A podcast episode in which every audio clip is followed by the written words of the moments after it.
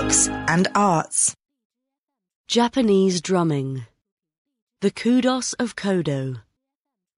Japan's traditional drumming ensemble sets off a mighty bang. There is a felicitous double meaning to Kodo, the name of the celebrated Japanese drumming ensemble. Its written characters mean drum child, but an infinitesimally different stressing of the second syllable will give you the character which means heartbeat. The company regards this accidental ambiguity as a symbolic blessing, and drumming does indeed go way back. It is one of humanity's most elemental forms of musical communication, at once both mystical and, because it can span great distances, highly practical. The taiko, or fat drum tradition, was imported from Tang Dynasty China. It took root in the Japanese court and in temples and shrines in forms which have scarcely changed over 1,000 years. Over the course of the 20th century, however, it lost its appeal at home, though it was popular with the Japanese diaspora on the west coast of America. In the 1960s, as Japan threw itself into modernization, drumming came to be seen once more as a symbol of continuity. Taiko ensembles proliferated, with one named Ondekoza, or Demon Drummers, hitting the headlines in 1975 when its members ran the Boston Marathon.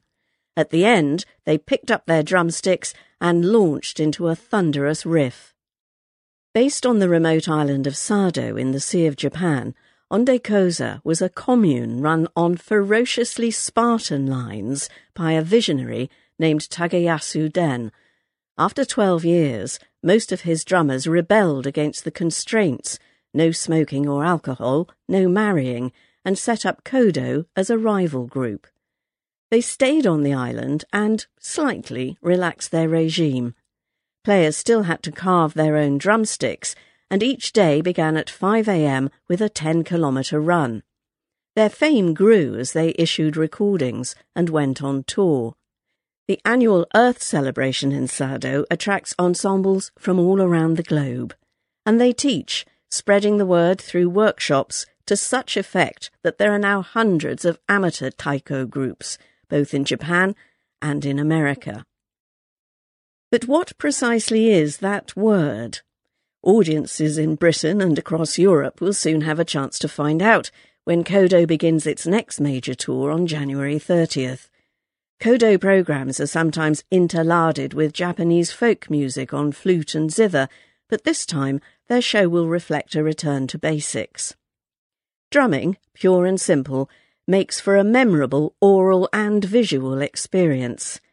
Taiko drums come in several sizes, ranging from the sharply resonant little shimedaiko to the giant odaiko. Six feet, or 1.8 metres high, and three feet wide, it is hollowed out of a single block of wood and takes six men to hoist into place. Kodo's rich sound world ranges from woodland susurrations to a thundering which makes you feel as if you've been struck in the chest. Moreover, whereas Western drummers work with the wrist, these men and women drum with their whole body. They are athletes as well as aesthetes. These days they have swapped their traditional Japanese headbands and, for the men, loincloths for less nationally specific garb, but they still move with a beauty which is quintessentially Japanese. Taiko drumming may be rooted in Shinto and Zen, but Kodo's often light-hearted art has no explicit connection with religion or with the fanaticism of the Den years, Indeed, they wince at any mention of demon. When drummers leave the ensemble now, it tends to be on amicable terms. Some players eventually find the Kodo style too restricting. Some cross over into jazz and other forms, as Ryotaro Kazaneko, their former hand cymbal virtuoso, has done. He is now a star in his own right in America. Perhaps because of its roots, there is something spiritual about Kodo's art. 67 year old Yoshikazu Fujimoto, who has spent his entire adult life first with Ondekoza and then with Kodo, speaks with profound reverence of his earth shaking daily encounter with the giant drum. Before I start drumming, I pray, please let me play you, and I am told, OK, you may play me. We become one, and as I play, I feel at peace. I become the sound. Asked about his earliest musical experience, Mr. Kaneko gave this mystical reply. It came when I was three. I was under a cherry blossom tree, and the leaves were fluttering in the spring wind. I know this may not sound like music to Westerners.